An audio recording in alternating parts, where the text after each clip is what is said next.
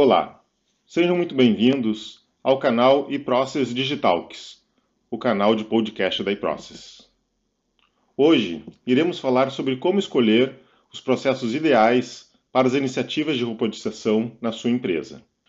Lembrando que este podcast é um patrocínio da eProcess e que esse conteúdo e muito mais você encontra no curso exclusivo da eProcess RPA do Planejamento à Gestão Como implantar uma força de trabalho digital onde falamos sobre como levar e sustentar as iniciativas de robotização na sua empresa. Todos os meses, uma nova edição desse curso em AD está disponível para você. E se você tem interesse nesse tema, convido você a visitar o nosso blog e assistir o webinar Como encontrar as melhores oportunidades de robotização, que sem dúvida vai ser de grande apoio para você encontrar esse primeiro processo. Nas inúmeras oportunidades em que a iProcess trabalha toda semana em nossos clientes para iniciar uma jornada de robotização, uma das questões mais importantes que surgem neste momento é como escolher um processo que sirva de piloto para o primeiro projeto de robotização. Nesse podcast, vamos ajudá-los a escolher o processo ideal para liderar essa iniciativa. Sob o ponto de vista de entendimento do negócio, podemos citar como as principais expectativas para encontrar o processo ideal que ele seja um processo compreendido por grande parte da organização. É importante que as pessoas entendam o que é o processo e o esforço necessário que ele hoje está demandando, para que possamos compreender adequadamente o ganho obtido e para que sirva como referência para uma busca de futuras automações. É importante também que seja um processo fundamental para a organização, mas não necessariamente o mais relevante. É claro que quanto maior a importância do processo para a empresa, maior será a visibilidade quando nós atingirmos o sucesso.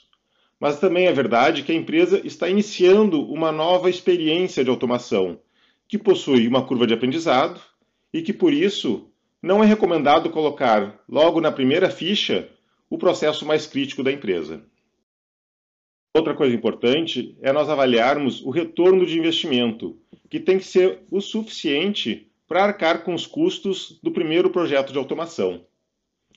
Se o primeiro processo, escolhido a dedo, não mostrar o ganho necessário para esse investimento, pode ser que a mensagem para a organização de adoção do RPA fique comprometida. É também importante que a área de negócio esteja disposta a realizar essa automação porque sem colaboração da área de negócio, dificilmente nós vamos ter sucesso.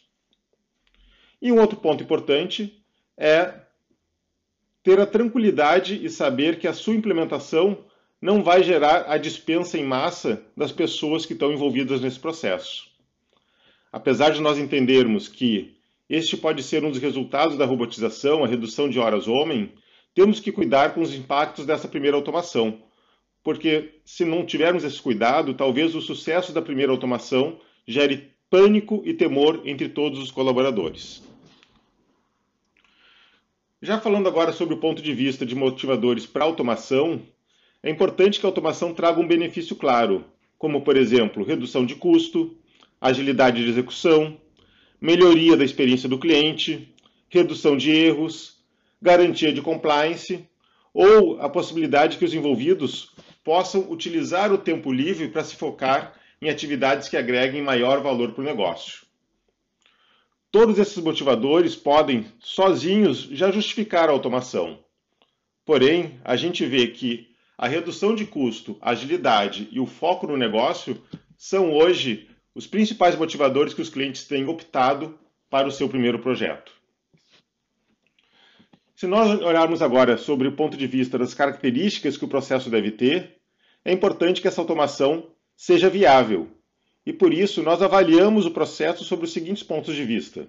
Primeiro, ele tem que ser um processo repetitivo e que possa ser descrito através de uma receita de bolo.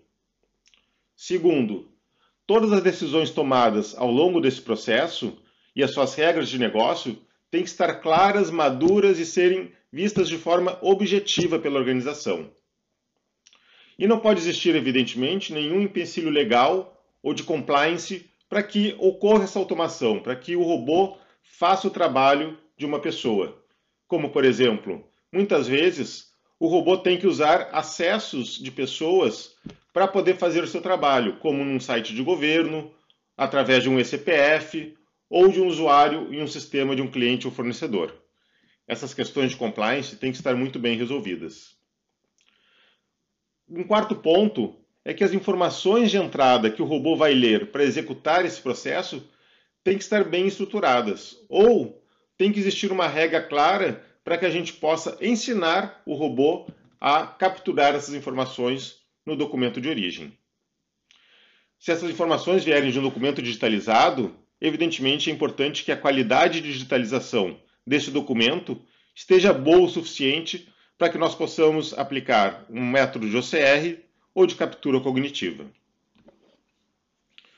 Finalmente, olhando sobre o ponto de vista de atratividade, nós vemos que os processos ideais para uma primeira automação possuem uma das características abaixo. Um volume alto de execuções por dia ou por mês. E lembrem disso, volume é uma palavra-chave essencial para o sucesso da primeira automação.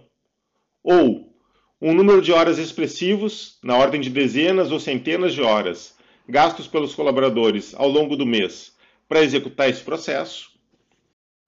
Se esse processo for executado por algumas pessoas, é importante avaliarmos se essas pessoas estão integralmente dedicadas a esse processo ou parcialmente. E no caso da dedicação parcial, quantas horas efetivamente elas gastam por dia ou por mês para nós chegarmos ao volume de horas gastas no processo. Já se ele for executado por um volume muito grande de pessoas, como por exemplo um processo que precisa ser executado por todos os assistentes comerciais de cada uma das filiais da empresa ou por todos os gerentes da organização. Cenários assim, o processo até pode não levar muito tempo, mas por ser executado por 20, 50, 100, 200 pessoas, ele acaba tendo um ganho econômico significativo porque ele reduz pouco tempo, mas de muitas pessoas. De forma semelhante, se o processo for executado por pessoas de alto nível de especialização, como analistas, gestores ou diretores, a sua automação, mesmo que em menor volume, pode representar também um ganho significativo para o negócio de ter as pessoas mais tempo dedicadas. E processos que historicamente não são cumpridos no prazo e na qual a empresa possui algum tipo de penalidade por não atender um SLA, também pode ser um ótimo candidato, porque o robô ajudará a garantir o atendimento de prazos desses processos. Via de regra, nós observamos em nossos projetos pilotos que processos bem escolhidos são aqueles que, ao cumprirem boa parte dos requisitos apresentados, conseguem trazer um ganho suficiente para, no mínimo, justificar o investimento em primeiro robô. Em grande parte das situações, esse primeiro processo, por mais complexo ou volumoso que seja, via de regra não ocupa todo o tempo de execução do robô que está sendo adquirido. Via de regra, na verdade, a gente, não, a gente vê que a maioria dos primeiros processos atinge 20 ou 30% de uma disponibilidade de 24 por 7 que o robô possui, fazendo que esse investimento inicial para a aquisição do primeiro robô permita que a gente tenha uma enorme folga de centenas de horas no mês que vai poder ser utilizada em novos processos sem necessidade de um novo investimento de software. Convidamos vocês a procurar um primeiro projeto, processos com características que apresentamos e a contar com a iProcess para ajudá-los nessa busca e para a implementação das primeiras iniciativas de robotização. Se você quer saber mais sobre o tema e se especializar com o time da iProcess na adoção de uma força de trabalho digital, venha fazer um curso com a gente. O nosso curso RPA do Planejamento à Gestão Como implantar uma força de trabalho digital está com turmas abertas todos os meses no formato EAD. Convido também você a conhecer o nosso blog, onde você encontrará centenas de artigos sobre RPA e BPM, e assinar o nosso canal no YouTube para sempre ser avisado sobre a publicação de novos vídeos. E claro, quando você for trabalhar com robotização na sua empresa, chame a iProcess para lhe apoiar, pois temos uma ampla oferta de serviços e de licenciamento para ajudar a sua organização nas iniciativas de automação. Obrigado.